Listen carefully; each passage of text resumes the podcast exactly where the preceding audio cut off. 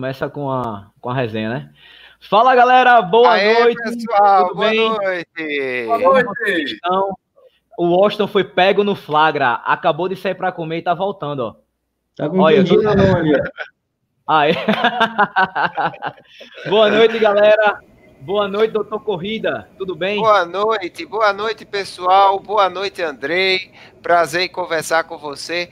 É como eu estava dizendo já antes e continuo a dizer, o, o guia dos meus primeiros passos na corrida. Graças a Deus, estou aqui conversando com você.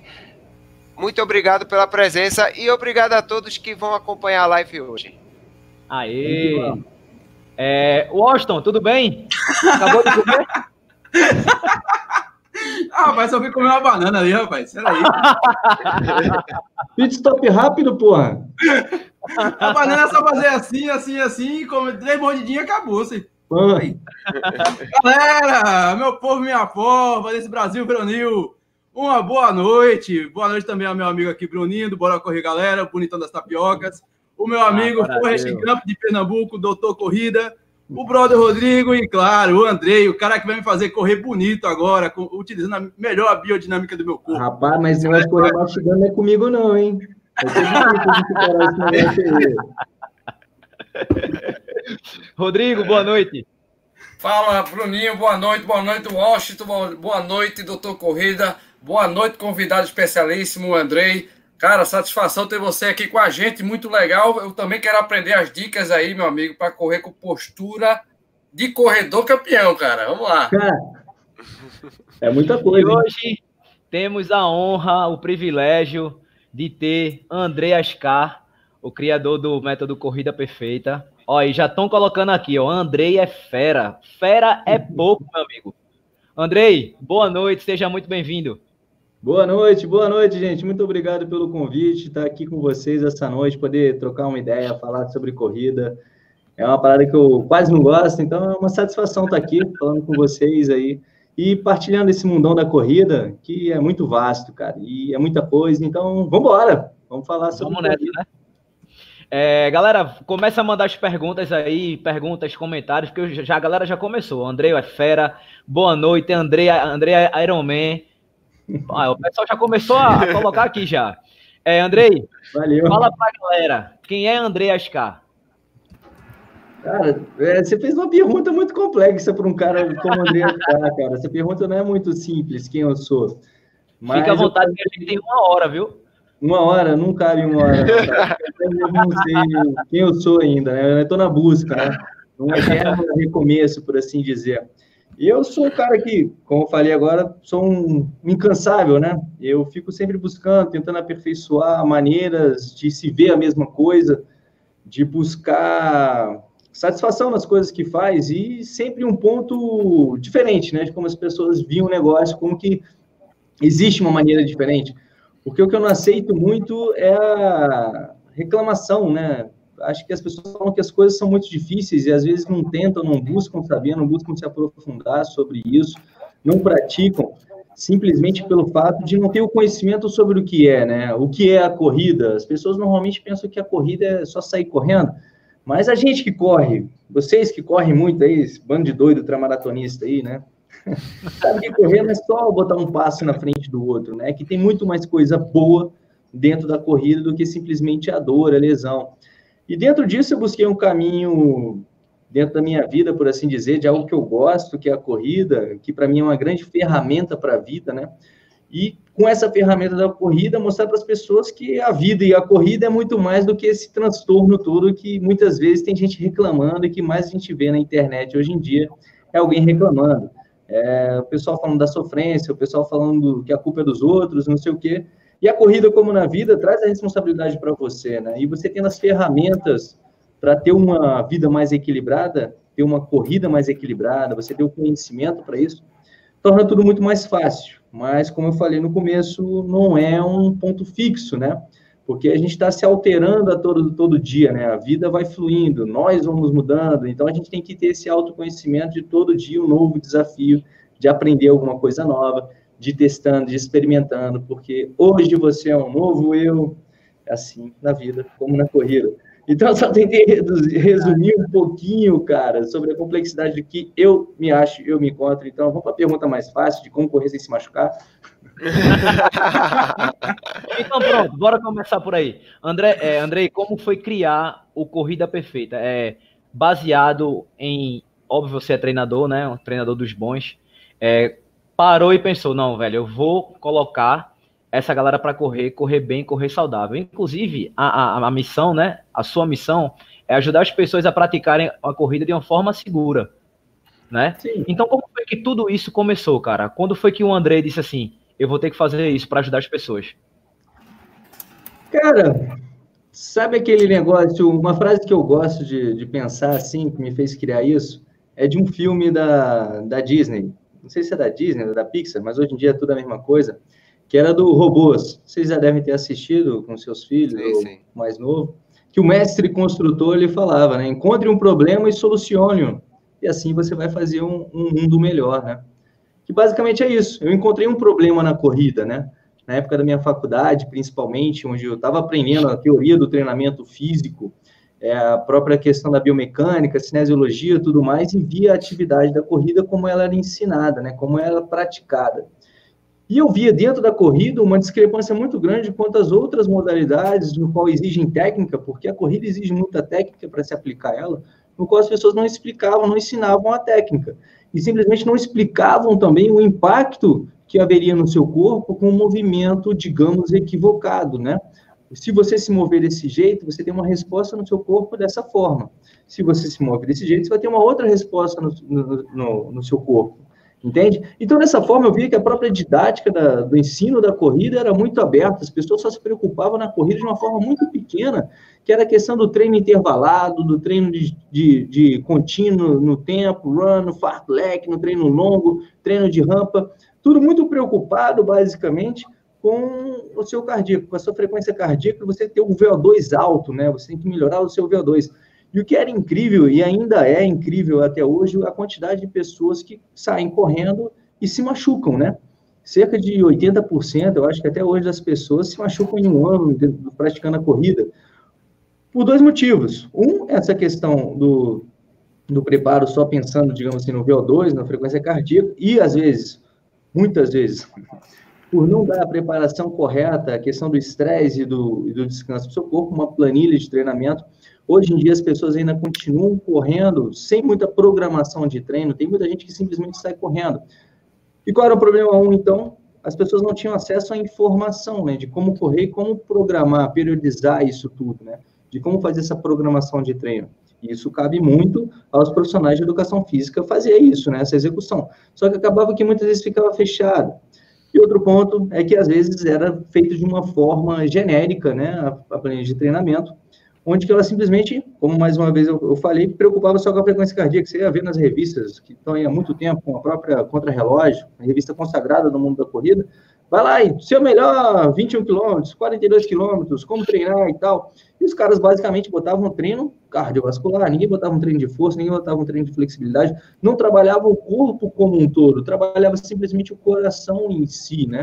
Então eu via nisso um problema, e eu via que isso era uma das causas maiores do, da lesão. Eu vi quais eram os problemas dos atletas estarem se lesionando, é porque eles não estavam preparando o seu corpo como um todo para a atividade. Desde a prática da, da atividade física, desde a da consciência do movimento, né, que haveria de se ter para você ter um estresse menor no seu organismo, porque você vai estressar o seu organismo, isso independente, o impacto vai estar lá, e quanto mais rápido você correr, mais impacto vai ter. Mas o impacto não é o problema, como a indústria do tênis sempre vendeu, né? que você tinha que fugir do impacto, então compra o tênis mais macio. Eu falava, caraca, meu irmão, como assim? Não é isso, né? E uma grande trauma que eu tinha também era com os meus alunos, antes de eu criar o método si, quando eu já treinava com a assessoria, é que o cara ia o ortopedista, o ortopedista falava, ele falava, chegava lá com uma condromalácia, chegava lá com algum tipo de lesão, alguma dor que ele sentiu, o ortopedista simplesmente não perguntava nem como é que ele corria, só falava, para de correr, meu filho, você não pode correr nunca mais. Não via nenhum movimento do cara correndo, não sabia como é que ele corria. E esse era um grande número de frustrações na vida do atleta amador, né? Que o cara largava a corrida, aquele esporte que ele tanto amava. Por falta Porque o, o, médico, ele também não tinha instrução nenhuma sobre a biomecânica do, do, movimento. E muitas vezes, quando se se baseia na ciência só da biomecânica do movimento, você também acaba ficando muito enviesado, né? Você tem um viés de cada estudo, que se o cara não tem uma percepção analítica sobre o estudo, ele acaba ficando fixado naquilo. No que muda de que não, correr de, de retropé não tem problema, é tão lesivo como o antepé então não tem um melhor, porque as pessoas querem sempre saber do melhor, né? Só que o corpo é muito complexo, cara, isso batia na minha cabeça. Como é que o cara pode analisar a corrida só por um simples ponto, a corrida é um todo? Se o posicionamento do corpo do cara estiver assim, vai influenciar. Isso é física de primeiro grau, de segundo grau, meu irmão, isso é coisa simples.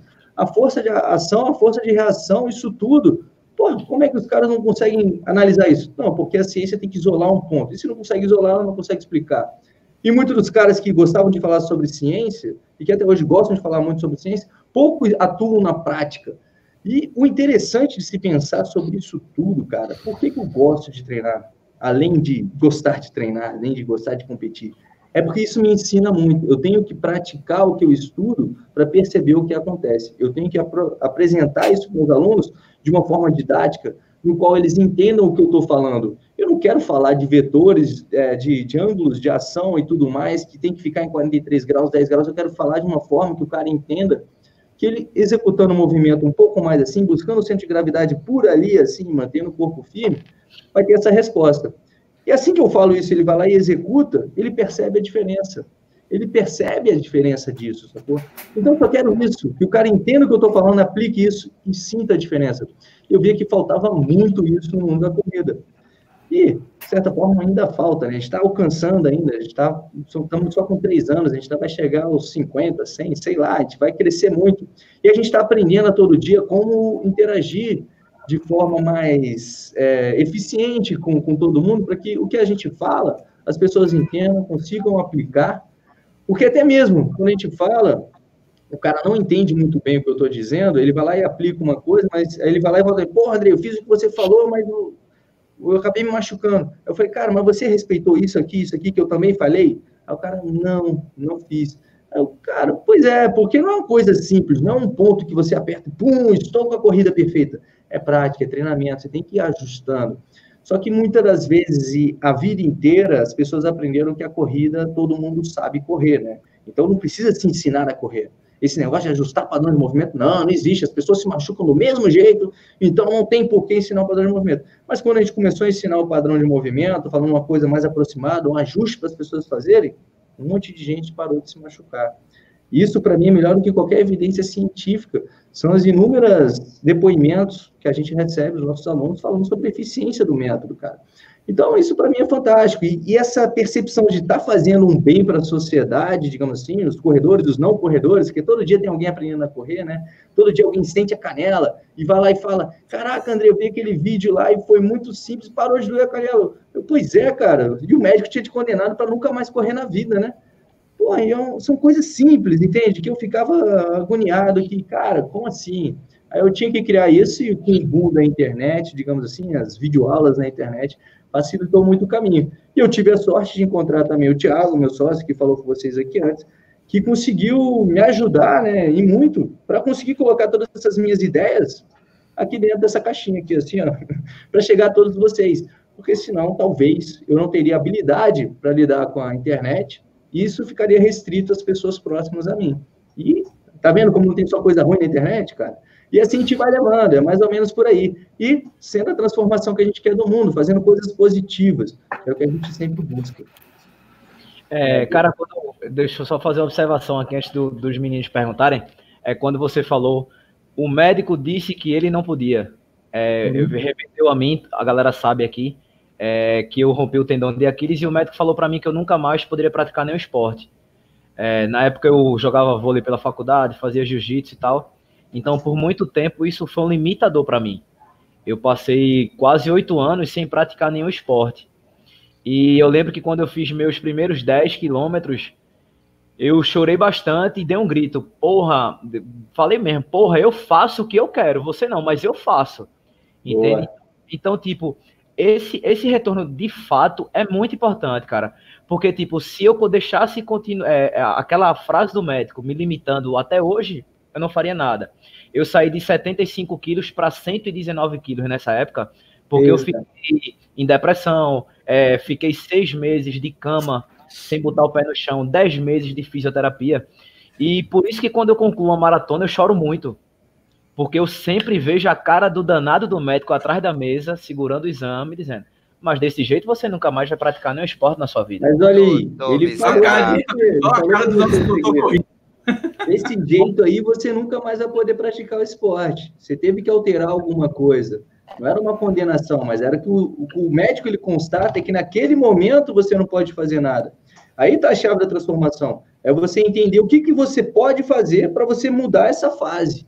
Esse é o ponto positivo do, do conhecimento, é de você buscar conhecimento e você não ficar preso na afirmação do que você é naquele momento. Você pode se transformar, você pode treinar o seu corpo, você pode treinar a sua mente para modificar a sua vida. Para você sair desse buraco que você estava, dos 115 quilos, em depressão, você buscou um caminho, sacou? Isso todo mundo pode.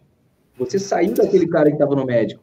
Então agora liberta esse médico, cara. Dá um abraço nele e agradece, que com certeza ele te levou muito para frente também. Você vai ficar ressentido, cara. Álvaro tá falando isso aqui agora, dizendo que eu tenho que fazer uma terapia para esquecer esse médico. Ah, ele tá bom, cara. Pronto, agora liberta ele, não precisa levar mais esse peso na tua maratona, não, velho. É... A força do amor é sempre melhor do que a força da raiva. Ah, com certeza, é verdade. É, o pessoal tem pergunta, Rodrigo e, e, e Adriano. É, antes, aí, antes, rapidão, aí, galera, antes vamos, vamos só saudar o pessoal que tá na, na live. Aí, fala aí. Tem pergunta, tem pergunta pra caramba aqui. Espero que dê tempo. É... Ah, se eu falar, não vai dar tempo, não, velho. Muita coisa aí se resolve com chá de boldo, dizia minha avó, viu? Ó, é, Vômel, Álvaro, Ale, Sérgio, Pedro Henrique, é, Adja, Lidiane, é, Daniel Penaforte, Adson, meu irmão, enfim, muita pergunta. Vamos logo para a pergunta de vocês dois, que aí vocês falam as perguntas da galera. Ô, Andrei, é, eu vou começar fazendo minha pergunta. Eu, eu corro há dois anos e meio. É, e uma das coisas que eu notei quando eu comecei a correr é que era muito divulgado, de certa forma, a ideia ou o mito, não sei como, como eu posso chamar isso, de que quem corre muito se machuca. Inevitavelmente. Porque eu fui uma pessoa que comecei a correr e comecei a focar com longas distâncias. Eu hoje corro longas distâncias, o pessoal me conhece é, da minha história de fazer uma maratona por mês, duas ou ultramaratonas e correr longas distâncias. Para você ter ideia, eu tenho, eu tenho nesses. Desde a minha primeira maratona, faz um ano e oito meses, eu tenho 25 maratonas e ultramaratonas.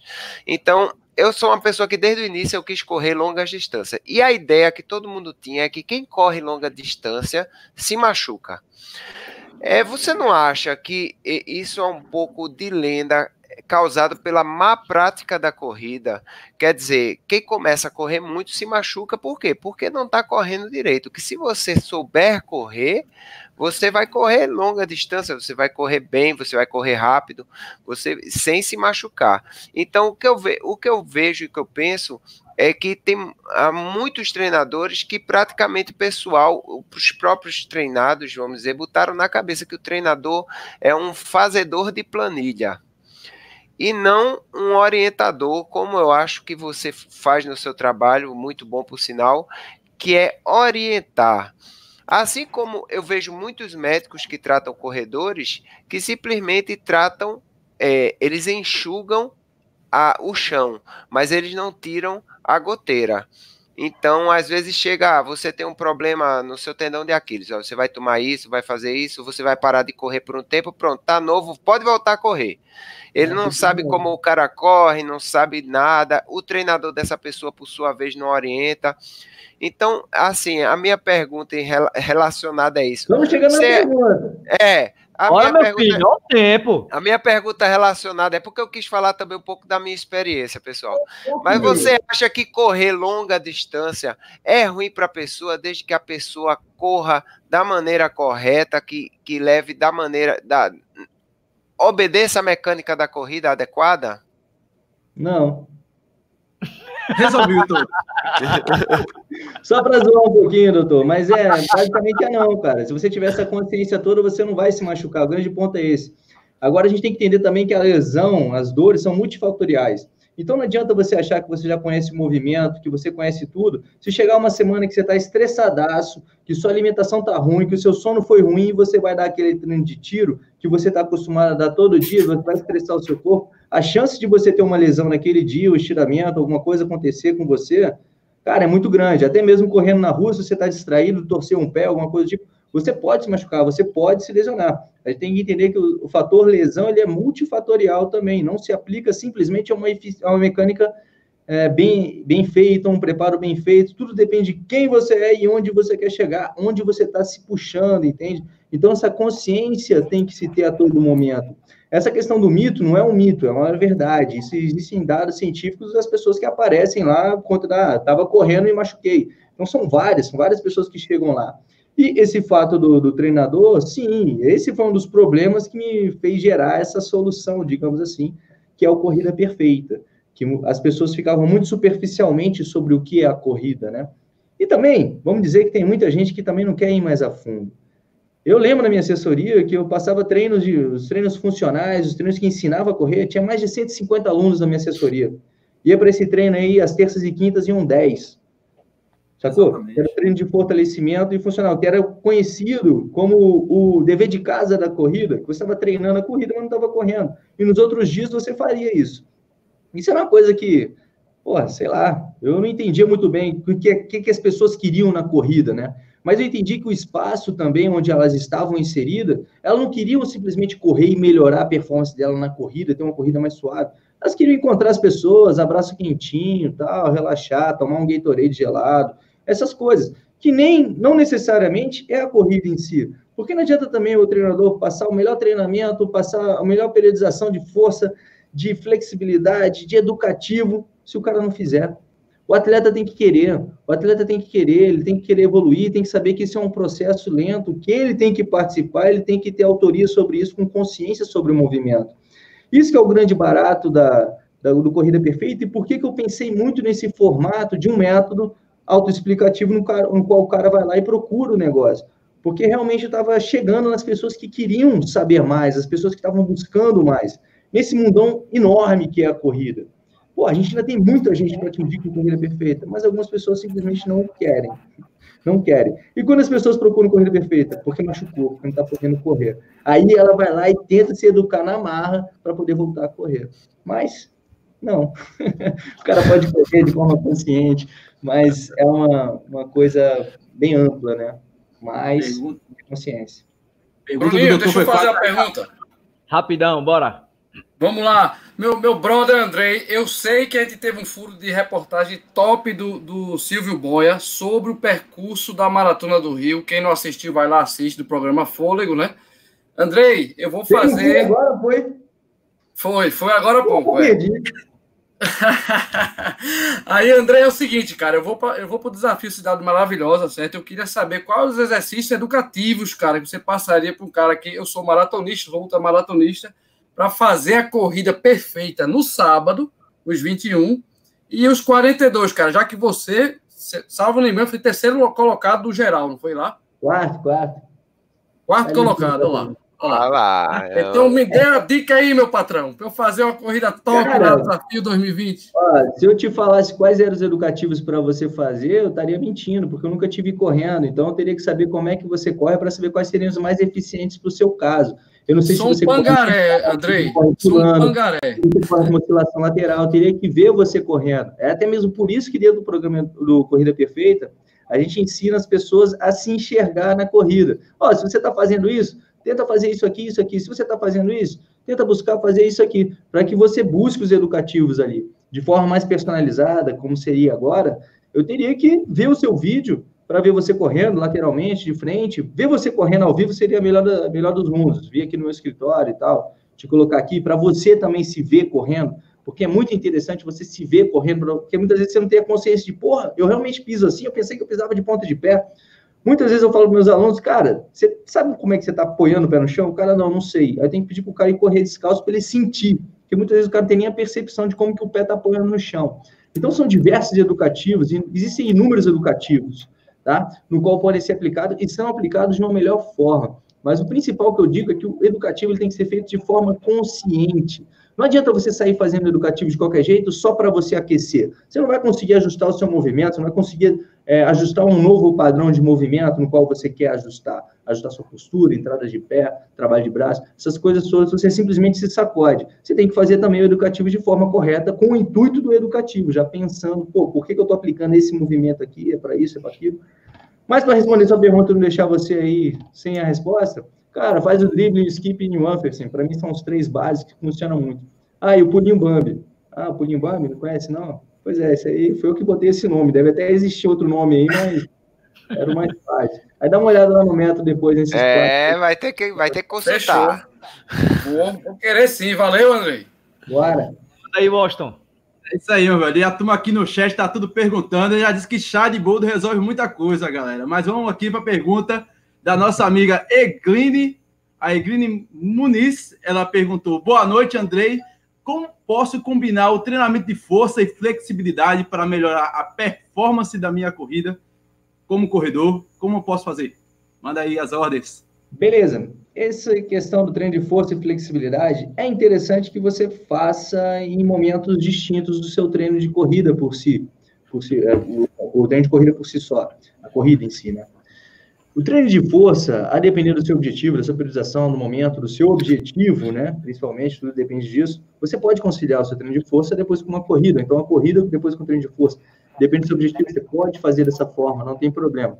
O treino de flexibilidade, eu aconselho para que seja feito fora do treino de força e fora do treino de corrida, fazer em outro momento distinto, porque a flexibilidade vai trabalhar também a sua mobilidade articular, o qual vai exigir das suas fibras, do seu alongamento, você vai puxar bem a musculatura, isso pode acabar tirando micro lesões na sua musculatura. E você fazendo isso antes do treino, você vai estar indo treinar com o seu músculo lesionado, né? E você fazer isso depois no treino, você também pode aumentar o número de, de microlesões na sua musculatura.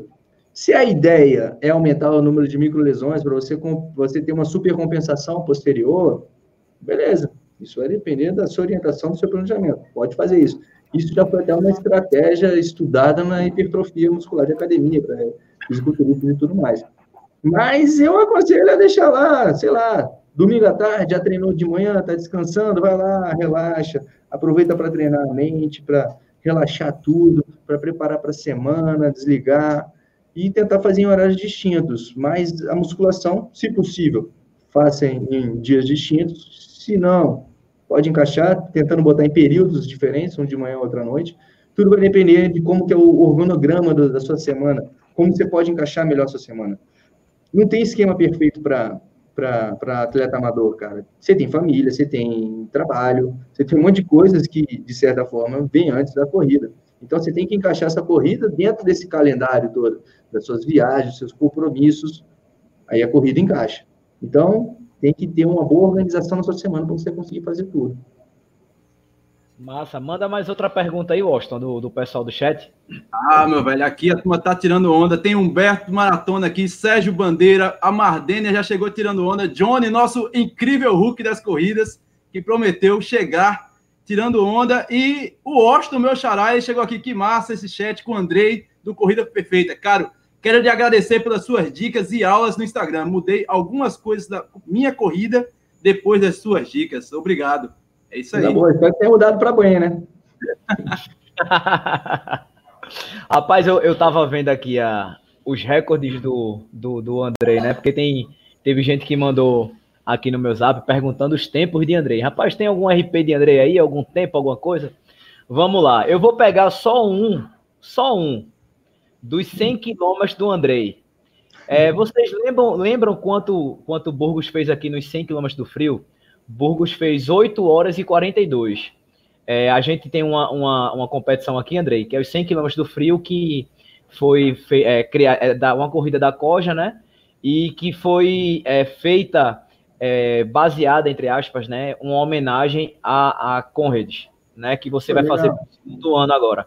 Então, um ano vai de é, Caruaru a Garanhuns e do outro ano de Garanhuns a Caruaru. É, e é, tem a categoria solo e dupla. É, André Burgos, que é um amigo nosso, ele foi campeão e conseguiu baixar 26 minutos do recorde da prova. A gente sabe que baixar 20 segundos, 10, 1, o que for, já é uma grande coisa. Imagina 20 segundos. Ah, mas ultramaratona é mais fácil. ah, pois o tempo dele foi 8 horas e 42. Eu tava olhando aqui, esse hum. monstrinho que vos fala nessa live, tá aqui com a gente, 8 horas e 31 e 11. Foi. Esse cidadão fez isso. Andrei, velho. Ele não tava bem, não, velho. Tinha vindo, tava vindo uma sinusite, era para ter sido um pouquinho. Tava bem, eu fiz 8 horas e 31. Tava meio assim. Ah, e se você parar para comparar isso aí também, com certeza a prova aqui, a volta do lago aqui em Brasília, é mais fácil do que a do brother aí, de Caranhus aí até. Não, então, mas eu, que, não tem como comparar muito, não. A prova é com a prova, cara. não, mas eu, mas o, o que eu quis falar é em relação ao tempo, que é absurdo. Independente de uma prova fácil ou difícil, o tempo é absurdo, velho. Isso aí, cara, é, é impressionante. É, tem uma pergunta do João aqui. É, Andrei, quanto tempo você corre? Já está correndo há quanto tempo? Há quanto tempo? Sim. Treinos consistentes ou rolezinho, pega o tênis, vai rolezinho dar um rolezinho e tal. Ah, isso aí é a vida inteira, né, cara? Tipo, desde moleque, eu tinha sete anos, eu treinava para para maratoninha, marat... como é que era o nome? Era Mini maratona? Reis Mirim, que tinha aqui uma vez por ano. A gente chegava nas férias, vamos treinar para corrida de Reis Mirim. Tipo, eu e meu irmão e um amigo meu, o Guilherme Pau, até que é um corredor de aventura, que depois eu vou entrevistar ele num, num, num, num desses dias aí qualquer. Que aí a gente treinava, a gente brincava de corrida, cara. Brincar de corrida desde criança, né? E depois vai virando adolescente, só que a gente leva mais pro, pro futebol, né? Para esportes com maior visibilidade. Porque, pô, que criança corre? Cadê a competição, né? Dentro da corrida? Acaba que é só brincadeira. Aí eu fui mais para a parte do, do, futebol. Aí dentro do futebol, como eu não era um craque, camisa 10, eu tinha que me esforçar mais do outros. Aí eu vi dentro da corrida também uma oportunidade de ter um, um nível, um desempenho melhor, que era tendo um condicionamento físico, então dava minhas corridinhas para ter condicionamento físico bom dentro do, do, futebol. Aí depois fui crescendo ali, aí dentro do, da própria UNB, quando eu estava na, na, faculdade, eu queria de qualquer jeito competir no, no campeonato nacional, né, na, no JUBS, e minha, meu time de futebol lá da UNB, a gente sempre batia na trave, a gente sempre ficava em vice. Porra, foram vários anos em vice, meu foi fora.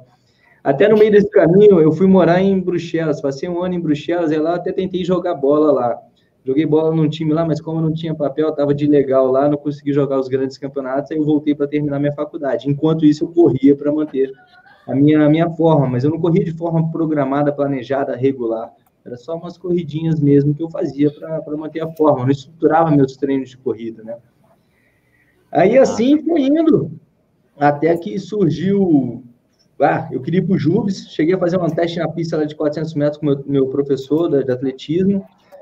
Aí eu vi que tinha que baixar tipo uns 20 segundos para conseguir o tempo, e era para o dia seguinte, como eu falei, ultramaratona é fácil, mas pequena distância para você baixar um segundo é fora. Ele falou, oh, tem que baixar 20 segundos para conseguir um. Eu falei, não, obrigado, deixa para próxima. e a, olha, tem mais pergunta aqui no chat. É, e a corrida é sempre ali de lado, né? Sempre sendo um acessório, uma ferramenta da minha vida. Eu corria quando estava estressado e tudo mais. E o futebol continuou jogando é, campeonato amador, o brasiliense ainda como atleta federado de futsal e tal, mas na, sem levar o treinamento muito a sério. Depois a profissão também foi sendo levada muito a sério, né? Eu fui tornando personal e tudo mais. E também iniciei a atividade com assessoria esportiva, que o outro Thiago Tiago Cardoso me chamou para abrir a, a Next Assessoria Esportiva, que ele já havia começado ali um pouquinho, mas estava de um gás. E eu corri com ele uma prova da, da Volta do Lago até, ele me chamou para correr com a equipe dele, que ele tinha formado lá. Eu corri, tipo, corri a Volta do Lago, fiz um trecho lá de 10 quilômetros e depois eu fui para o jogo de futebol, sacou? Era mais ou menos assim a, a minha vida com a corrida. Aí ele me chamou, porra, moleque, você não quer vir aqui e tal? Aí acabou que, que entrei numa rotina de 14 horas de trabalho por dia, treinar corrida, nem pensar, eu treinava corrida, eu fazia as corridinhas com os alunos e tal, aluno de personal, uma coisa assim, nada de corrida muito estruturada. Aí nesse meio período aí eu cheguei até 82 quilos aí. Hoje que eu tô com 72 é uma grande diferença, né? Eu trabalhava muito na academia, o que dava tempo de treinar era musculação, aí ia para corrida. Aí dentro desse meio termo, já com essa visão é, desse, desse, meio tempo, né? Já com essa visão diferente da corrida, que eu falava para meus alunos, qualquer um corria a maratona, cara. Eu falava, meu irmão, qualquer um corre a maratona, só tu ter um corpo forte e paciência que tu chega, seu coração ali, ó, vai trabalhar com a frequência cardíaca baixa. Se você tiver musculatura, você aguenta, você vai chegar, não tem jeito. Aí eu corri a minha primeira maratona, tá até ali o troféuzinho dela, é, eu fiz para 3 horas e 30, eu ainda estava na categoria, foi com 29 anos que eu fiz isso. Já fiz 3,30 aqui no, na maratona aqui em Brasília. Meu irmão, fiquei quebrado, brother. Eu tinha que, corrido no máximo 20, 26 quilômetros, se eu não me engano, de média na semana. Aí eu fiz essa maratona. Resolvi fazer ela 15 dias antes. Aí eu falei, ó, tá vendo, gente? Dá para fazer, tranquilo. E não teve lesão, não teve nada, só dor muscular, que é o, basicamente o que, é que acontece quando você aplica um movimento eficiente. Mas é claro, se o seu músculo cansa, a chance de você se lesionar, porque o seu músculo é quem tem que aplicar o movimento, vai dar segurança para suas articulações, para você não se machucar. Ele cansando, ele vai perder eficiência em absorver esse impacto. Então, torna tudo mais dolorido e a chance de você se machucar é muito maior, né? E aí foi, cara. Aí eu corri isso daí, aí eu corri mais uma depois no outro ano, mas sem treinar a corrida direitinho, sacou? Sem fazer uma planejamento, porque eu não tinha tempo. E daqui a pouco eu resolvi casar, então aí já fica mais sem tempo ainda, né? Eu ainda tinha o futebol que eu ainda jogava, tudo mais. Aí casei, no que eu casei, aí o doido resolveu ser triatleta, né? Aí Pronto. Resolvi, já Olha... não tinha tempo para correr, aí eu queria arrumar tempo agora para pedalar e nadar ainda. Aí, nesse período aí que eu, que eu casei, comprei bicicleta, vou virar triatleta, tá? Vou arrumar tempo, vou dar jeito, vou mostrar que dá para ser triatleta legal, competitivo, sem ter que treinar esse monte de tempo aí que o pessoal treina. Ô, ô André, aproveita e responde essa pergunta aí, ó. Hum. Falando sobre triatleta. A pergunta do Vômel. Cara, Vômel, não tem muita diferença de você correr ou correr. O grande ponto é que na corrida do, do, do, do triatlo o cara já está quebrado, então ele tem que buscar ser eficiente, mas falta muito movimento aí para ser ajustado. O Vinhal, ele veio uma vez aqui na, na esteira, eu até conversei com ele algumas coisas que podia ajustar, mas ele estava no meio da temporada e o cara estava indo para a Europa e tinha algumas coisas interessantes para ele se ajustar para tornar a corrida dele mais eficiente. Mas não, não pôde aplicar, não tive como treinar com ele, ficar do lado dele passando, porque o próprio treinador dele nem pensa muito nisso. Mas se você perceber, você vai observar que a cabeça do Vinhal está para trás. Ele corre com a cabeça para trás. E se você observar em um dos meus vídeos, você vai entender o porquê que eu não gosto dessa cabeça para trás. Você está com a cabeça para trás, está jogando peso para trás. Então ele tem que fazer mais força para se deslocar, né? De uma forma inteligente, só botar um pouquinho mais a cabeça para frente, o peso vai para frente, deslocar o corpo, tudo mais. Tá? tá? Mas não tem diferença, não. Corrida é corrida, cara. Corrida é corrida. Se o cara conseguir ser eficiente na, na, na corrida da maratona ali, propriamente dita, só ela, beleza. Agora você tem que lembrar que o Ironman, ele está correndo depois de nadar e pedalar, né? Nadar 3.800, pedalar 180. Então ele já está ligeiramente cansado. Apesar dos caras ainda estarem rodando aí na casa de 2,40 aí, fazendo a maratona do Ironman, né? Os profissionais que se você parar para ver, é muito distante de um profissional de maratona, dos 2 e 5 aí que a maioria dos, dos elite faz, sem querer falar do Kipchoge e tudo mais. Porra, cara, tu bota logo a foto aí do meu primeiro Ironman. Sabe quanto é que você tá, tá falando de Ironman? Eu vou ter essa foto aí.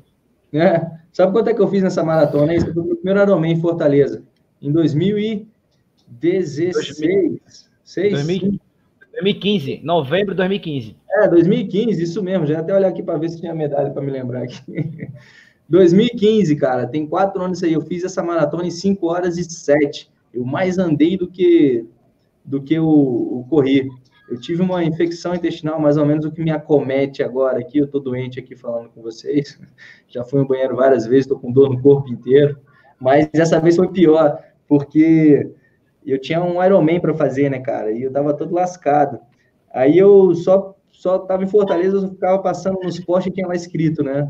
É, vai dar certo, vai dar certo. Eu fiquei mentalizando isso, vai dar certo, vai dar certo. Aí eu resolvi largar no domingo com a, com a ideia de que vai dar certo. Tava melhor, tinha passado a febre e tudo mais, mas, cara, tinha uma desidratação severa, vários problemas, né? Aí no quilômetro mais ou menos os 120, eu tava me sentindo bem, tava indo tranquilão. O martelo pum, desligou, meu irmão, a chave virou, não tinha mais energia foi daquele de sentar no chão e chorar e falar, tô no meio da estrada aqui do Ceará, fazendo o quê, né? Parei a bike, eu falei, não, vamos, meu irmão. Pelo menos tu vai chegar até o, a transição, tu tem que voltar, tu vai ficar aqui no meio da rua parado. Vai pedalando, daqui a pouco tu chega. Aí eu fiz meu pedal de 180 em 6 horas, aí cheguei na transição, sentei, Aí fiquei lá tomando água, pensando na vida. Falei, porra, que horas são?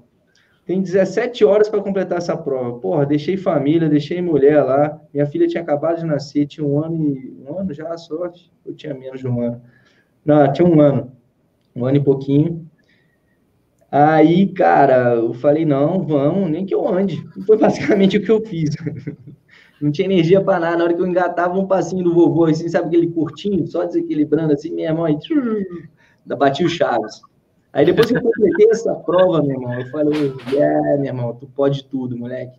Tu vai conseguir tudo, porque se tu conseguiu fazer isso que tu fez hoje, meu irmão, foi, foi fantástico. Então, embora que tu pode fazer o que quiser. Isso sem treinar muito, né? Que até esse momento eu também não tinha começado a treinar direito, não. Eu não tinha conseguido encaixar meus treinos. Mas foi, foi um aprendizado tremendo. Tanto que voltei no outro ano em Fortaleza, mas aqui é uma medalha, a medalha que mais me faz falta é essa, de 2006. E essa foto aí, cara? Essa daí foi desse ano, né? Ainda bem que você cortou, senão ia ficar falando aqui. Essa aí foi desse ano, né? Essa aí é tipo é... a consagração, né, do, do treinamento, do planejamento e principalmente, meu irmão, da persistência, brother. Da persistência. Porque essa imagem aí eu já tinha na minha cabeça há muito tempo, eu passando nesse pórtico aí sacou? Eu já estava aí há muito tempo, já estava na minha cabeça que eu ia passar isso. Era questão de fazer a prova, de conseguir a vaga, de pegar passagem para o Havaí e realizar isso daí, sacou? De chegar lá, de estar nesse corredor aí, falando com a galera. Porra, isso tudo já tinha sido mentalizado na minha cabeça há muito tempo. Tanto que eu tinha planejado, a vida não é o que a gente planeja, é o que ela é, né? Eu tinha planejado pegar essa vaga em Cozumel. Eu já me sentia apto e treinado no nível para conseguir a vaga para aplicar um tempo no qual eu estaria competitivo, né? E aí eu fui para Cozumel, foi logo após eu ter voltado do Mundial de 70.3. Está aqui atrás também a medalhinha que eu fui, que foi em setembro e, e Cozumel em novembro. Só que aí, meu irmão, começaram uma turbulência muito, muito grande na minha vida pessoal, no qual atrapalhou o treinamento, escambau, pensei que tinha arrumado tudo, Aí viajei para lá e, porra, pensei que dava, fiquei em sexto na categoria lá, classificavam quatro e ninguém abriu mão da vaga para eu conseguir pegar. Eu tive problemas que me, fiz, me fizeram repensar minha corrida de Ironman, que me deu bolha no pé. E, porra, como assim bolha no pé, cara? Eu ficava me questionando que bolha é só dor, vai arrebentar e eu não vou parar, e a bolha arrebentou e eu parei. o negócio arrebentou. É sempre, cara, eu gosto muito do, do esporte, assim, porque ele dá uma dose de humildade pra gente, pra gente aceitar a situação. Meu irmão, é isso, brother, é isso que você tem, não adianta você fazer outra coisa, é você com a situação, se vira, meu brother, vai lá, dá teu jeito. Aí eu fui lá, dei meu jeito, mas não deu muito jeito, não. É outra resenha, que eu fiquei em sexto, né? Eu fiquei naquela agonia de que, porra, tô batendo na trave. Eu fiz 9 horas e 18 lá, o melhor tempo da minha vida em, em, em Ironman. Um monte de gente, caralho, que tempo massa, André, que tempo massa. E eu, porra, meu irmão, foi uma merda, velho. Era pra ter feito muito melhor. Né? O pessoal, ninguém, o pessoal não sabe quem é você, o que, que você está treinando, o que, que você planeja, sacou? E esse é um dos pontos principais que cada atleta tem que ter, saber quem é e confiar em quem você é, sacou? No seu treinamento para você ir para a parada. Aí, no meio desse bagunço aí todo, eu, muito confiante, me inscrevi para Floripa, né? Fui para Floripa, que foi em janeiro, em, em maio do outro ano, né? Só que, mesmo eu pensei que fosse conseguir encaixar, só que as coisas pioraram mais ainda, não consegui treinar, foi uma merda toda. Meu Deus do céu, só fui para Floripa, não queria nem ir para Floripa, mas eu fui porque já estava tudo pago, eu estava lá, eu falei, meu irmão, vamos ver de qual é, e fui para lá, e fui. O pé deu ruim de novo, eu já vi, ó, não é isso aqui, é outra coisa. Aí eu fiz a prova lá em 9 horas e 28, fiquei em 15, bem longe da, da vaga, rolou até o 12, 11, mas meu tempo foi um tempo horroroso. Já sabia que não ia dar nada para Mundial e eu não fui para essa prova pensando em Mundial. Mas quando eu escrevi, o intuito era esse. Aí, rapaz, no meio desse caminho, aí teve 15 dias depois a Conrads, né? Eu fui lá para a Conrads, fazer ela subindo, os 87, fiz ela para 8 horas e 13, Rapaz, as pernas doeram. E foi uma reconstrução, né, Conrads para mim, no meio daquele povão dos africanos, meu irmão, tanta gente passando por mim. Mais uma vez, um show de humildade, meu irmão, que tu, tu vê entregue ali, meu irmão, ainda faltam 50 quilômetros, eu não aguento mais minhas pernas, meu brother. Vamos, continua, bora aí, arruma, distrai a cabeça daqui, distrai a cabeça dali. Eu te falo, meu irmão, Não tem um livro, não tem uma pesquisa científica que vai te ensinar mais do que uma prova dessa para corredor, cara. É só sua vivência, é só você estando ali para você sentir, perceber, ver as durezas. Não adianta você ler o livro do Jim Carnazzi. Jim um cara muito pop, né? Mas é, cara. Aí Porra, aí me reconstruí falei, quer saber de uma coisa? Eu botei meu objetivo que eu ia para Kona em 2019 e eu vou para Kona, que eu já tinha posto até meu anual training plan, meu planejamento anual, já tinha posto a data lá, as provas que eu ia fazer no ano, e Kona estava lá no dia 12 que eu ia executar aquela prova. Eu falei, irmão, agora tem que arrumar algum jeito. Aí lá em, no, na África mesmo, eu vi lá qual é a prova mais distante de agora e que ainda vale vaga, né, para Kona. Aí eu fui lá, olhei lá, meu irmão, cara, tem Mont Tremblant no Canadá agosto. Eu falei, pronto, é essa. Vamos ver como é que tá a passagem para Motramblan. Não tinha nem dinheiro, mas tem cartão, né, velho? Dá um jeito. Eu olhei lá, vi uma passagem, parcelei a passagem em 10 vezes, 12 vezes. O negócio, vamos, é para lá que eu vou, meu irmão. Bora, vou conseguir esse negócio. E nisso aí eu voltei para o Rio. Eu voltei para o Rio, voltei para o Brasil, né, já com a passagem, tudo certo para lá. Estou pensando já passar o desafio do Rio e voltar aos meus treinos, né, direitinho. Aí voltei, fiz o desafio do Rio, revigorado com aquela energia da prova, que foi bem legal, cara. Foi, foi maravilhoso. E, porra, chegar aqui, ó. Ainda ganhar um troféu. lugar, foi? Quarto, quarto lugar no desafio, só me fez pensar que esse povo está treinando pouco. Maravilha, Andrei. Para isso significa muito mais do que um quarto lugar, essa coisa isso significa a experiência fantástica que a gente teve lá no Rio, workshop e tudo mais. Foi bem legal, cara. Aí depois disso foi treinar, enfiar a cabeça nos treinos e assumir que eu não conseguiria treinar do jeito que eu tinha que treinar, porque a vida não me proporciona. Então eu tinha que aceitar esses momentos e me desestressar em outros. Porque o estresse na cabeça, ele não sabe qual a diferença entre o estresse seu físico e o estresse mental. Se você está estressado mentalmente, cara, o seu físico não vai conseguir recuperar, você não vai ter resposta. Então, o treino mental é fundamental. Isso eu acabei me afundando mais ainda no treino mental, para ter um controle, tentar buscar, né? Um controle maior das emoções, das coisas que acontecem, para tentar ajustar as coisas. E aí foi para Mont Tremblant, me questionando, né, que foram os vários fracassos que eu tive que me levaram até lá. Aí isso me trouxe a reflexão, né, que eu olhei para o lado, cara, eu vi as coisas assim, eu falei, onde é que eu tô, velho? Eu tô no Canadá, velho. Olha esse, esse, essa montanha, olha esse lago, olha onde eu cheguei. Se fracassar é isso, né, cara? Então tá é, bem demais. É. Cara, aí virou uma chave tremenda na minha cabeça, porque, cara, querendo ou não, são 260 mil pessoas que me olham, que olham, e às vezes a gente pensa que é um dedo que está apontando, questionando se o cara faz ou não faz. Isso acaba que, às vezes, você não tem um controle da cabeça ajustado, com várias vezes eu, eu perco e eu tenho que ajustar, porque todo mundo faz isso, se torna uma pressão muito grande. E aí eu mudei outra chave, que eu falei até brincando hoje, porra, esquece o treinador, esquece o médico, cara, abraça, amor, velho, porra, agradece o cara por ter feito isso. Foi tão fantástico durante a, a corrida, a maratona, cara, rolou muita treta no, na minha prova. Minha natação foi perfeita, nadei melhor do que nunca, mas chegou na bike, cara, deu ruim, minha barriga deu ruim, é, a bike deu ruim, mas não caí, não furou o pneu, foi ótimo. Teve uma hora que eu estava lá, eu e Deus, conversando com ele.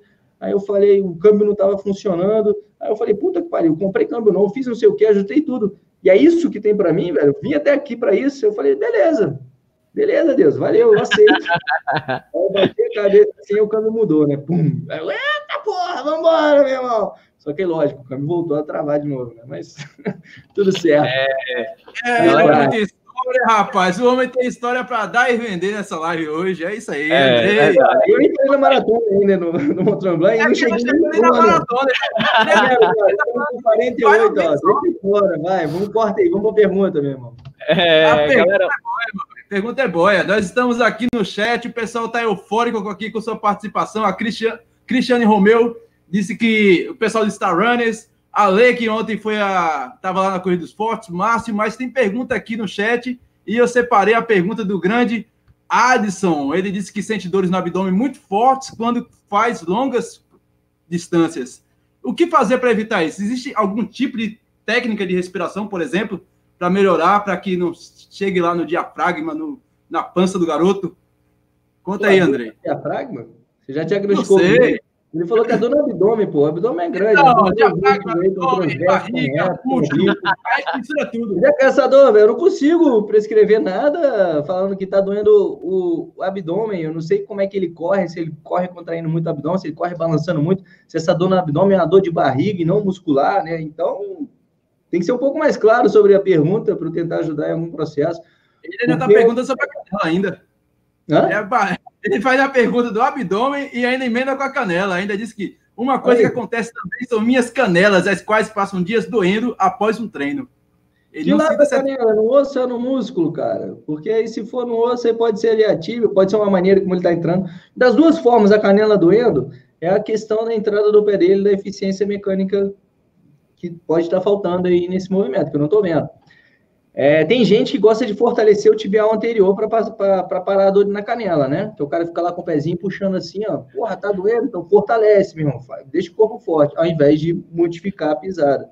Muitas vezes pode ser uma desestabilização no seu tornozelo, no qual você tem que trabalhar muito o músculo tibial para ajustar essa estabilização. Ele vai trabalhar muito nisso, né? Quem entra muito supinado, quem entra muito de, de, de retropé e faz o, o desenho todo, né?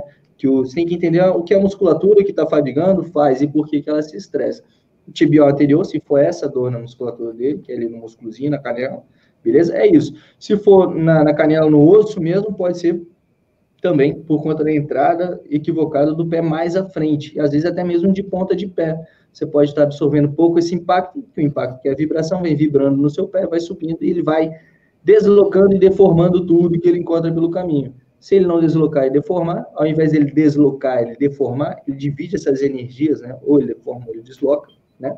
Vai dissipando essa energia, que a energia tem que dissipar de alguma forma, ele vai vibrando. Se ele não tem a musculatura para trabalhar, que vai estar sendo acionada pelas articulações, as articulações vão estar lá sendo acionadas pela, pela musculatura, deformando a musculatura para absorver esse impacto. Se a musculatura dele estiver estável, esse impacto vai passar deformando outras coisas e deslocando outras coisas. Então, a chance dele deformar o osso, que ele é muito menos flexível, né, digamos assim, ele não tem essa modulação que o músculo tem de deformar e voltar para o seu estado normal com muita facilidade, gera as fissuras por estresse na sua canela. Beleza? Então, canelite, movimento, cara. Coisa simples de corrigir. É, galera, agora a gente vai falar um pouco sobre a meia maratona internacional de João Pessoa. É, e logo em seguida a gente vai falar do desafio das serras.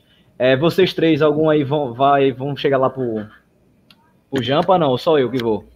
Jampa eu não vou, não, mas Desafio não. das Serras, nós estamos aqui, estamos. Aonde, rapaz? Bota um rodízio lá em Jampa que eu quero ver que tu não vai, meu irmão. é, galera, desafio das é melhor, cara, porque eu passo nele, aí tem ali, eu passo por ali, é plantação de fruta pra caramba, velho. Aí tá garantido. Ah, olha, tá se, se cair uma jaca no meio da corrida, no meio da estrada, o Austin não, não continua a corrida, ele para pra comer a jaca imediatamente. ele fica no limite da prova. Sempre. É, galera, a prova vai ser, vai ser muito bacana que todos os kits esgotados. É um evento para 4 mil atletas.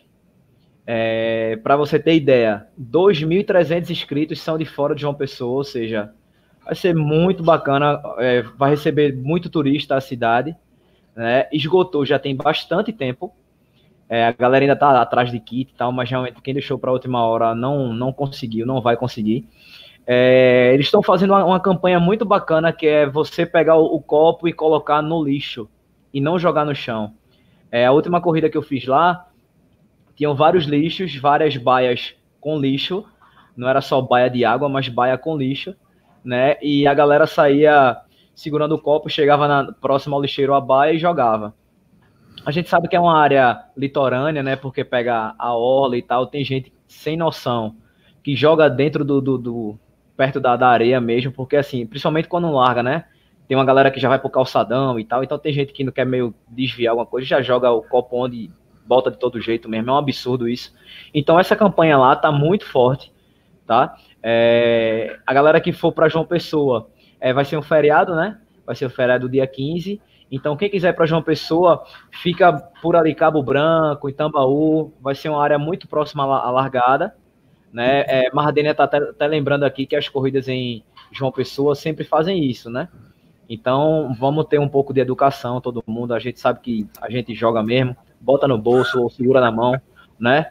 E, e, e faz isso. O desafio das serras, que está chegando, dia 7 de novembro. Dezembro, é... rapaz. Oh, dezembro, dezembro, hein? Não, 7 de dezembro. É, eu ia para os 55, não vou mais, eu ainda estou lesionado, vou segurar um pouquinho, aí vou, vou para os 21. Vai comigo, vai comigo, vai comigo. É comigo. Aqueles que saiu do método, né, velho? Hã? Você é daqueles que não segue mais o método, né? é, exato, exato. Não diga isso, não. Não diga, não diga isso, não. Aí é, eu vou, eu vou para os 21, né? Vai ser de fato a minha primeira trilha, né? Algumas pessoas até disseram assim, poxa, mas tu nunca fez trilha, já vai botar os 55? É, eu ia e tal, mas eu achei mais prudente dar um passinho para trás, para lá na frente, dar outro passo para frente. É, Washington, Washington, você vai para os 21 também? Para os 21, cara. Ano passado eu fui para os 21. Inclusive, eu estava voltando de lesão ano passado. Eu estava com a lesão na. Aqui Peraí, na... esse negócio de, lesão não era mito, rapaz? Não, cara, é, não, que, eu... ele, não era seu, ele não é seu aluno, Andrei. Tá Continuando. Aí, foi uma prova que me marcou bastante, porque tem inclusive lá vídeo no canal, vocês podem dar uma olhada para conferir como é que é a prova dos 21 quilômetros. O Adriano fez a prova dos 55 quilômetros, se lascou geral. Foi, foi lindo, foi, foi lindo. Foi, foi, foi massa. A gente chegar, a gente chegar às, 7 da, às 6 da manhã e eu esperar esse cara até às 7 da noite para ele se lascar lá. É. Eu, eu, eu, tomei café, almocei e jantei em Bonito. Foi lindo. Mas eu vou estar lá de novo, lá em Bonito. Caminho, porra. Oi? O lanchinho do meio do caminho lanchinho no meio do caminho foi acertado. Desafio das Serras tem lanchinho, viu? Tem abacaxizinho, melancia tem no meio do caminho. Tem, Oi. Eu já vou preparado com a peixeira, já para abrir o abacaxi. Tá Olha certo. o que Paulo colocou de Washington aí, ó. Rapaz, a gente vai se lascar. Oi. Eu quero procurar essa velhinha de novo, cara. A entrada do vídeo é show de bola, velho. É, galera, a gente já tá chegando no final, né? É, temos apenas três minutos aí. É, Andrei, muito obrigado, cara. Você não tem noção do quanto a gente ficou feliz quando você aceitou o nosso convite. É, eu acho que todo mundo aqui, todo mundo, inclusive não só os, os quatro aqui, mas todo mundo que está no chat já viu um vídeo do Andrei. É impossível isso não ter acontecido, né? Para quem é corredor, é impossível isso não ter acontecido. E, de fato, velho, a gente... Oi? A culpa é do Thiago. É, é, é, muito, muito massa você ter o canal, o maior canal do mundo é, que fala na língua portuguesa é, de corrida, né?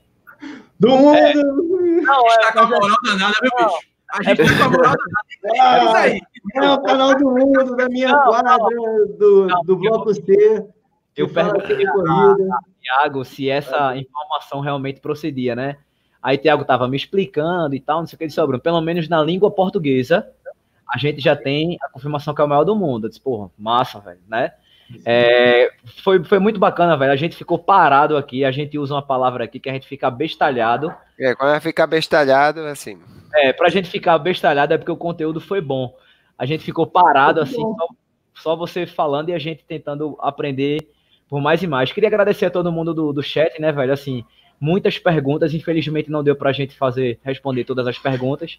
Fica para uma próxima. A gente já vai dar a carteirinha VIP para Andrei para o dia que ele quiser voltar, ou o dia que a gente convidar ele já aceitar de pronto, né? Então, com a gente. Vem Oi? com a gente. Vale minha entrada no cinema? Ô, oh, meu aqui vale mesmo, tá, tá brincando? Tem que vir correr aqui, viu, Andrei? Correr aqui em Pernambuco. E, e aqueles que não tiveram sua pergunta respondida, é só seguir lá o Andrei, que ele sempre está trazendo essas informações, é. É, normalmente a gente já respondeu várias perguntas lá no canal do YouTube mesmo, Corrida Perfeita. Tem, cara, são muitos anos respondendo pergunta, né? E a gente tentou gerar sempre um conteúdo sobre cada pergunta, mas tem sempre algumas perguntas diferentes aí surgindo que a gente tenta fazer mais, melhor, né? É, Rodrigo, considerações finais.